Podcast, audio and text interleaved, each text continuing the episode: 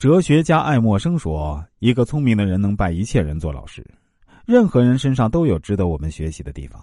这个人可以是我们的上司，可以是我们的同事，可以是我们的亲朋好友，也可以是我们的竞争对手。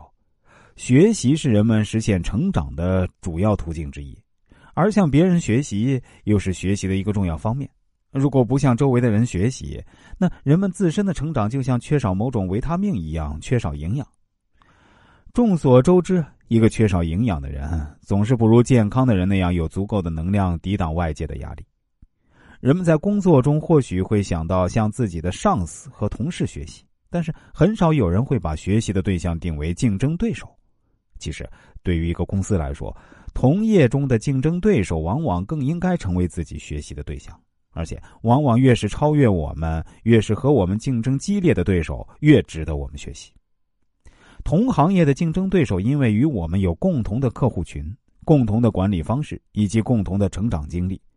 他们和我们面对的问题也更相似，所以啊，彼此之间就有更多的可以相互借鉴的事情。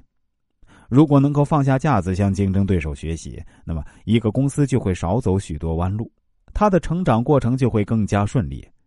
同样，人与人之间的竞争也十分激烈。如果你很出色，那么你的竞争对手也必定十分出色。对方身上的一些长处，也许正是你所缺少的。如果你能够以谦虚的姿态和聪明的智慧多向竞争对手学习，那么你的成长道路就会更加的通畅。如果你现在还并不那么出色，那你可以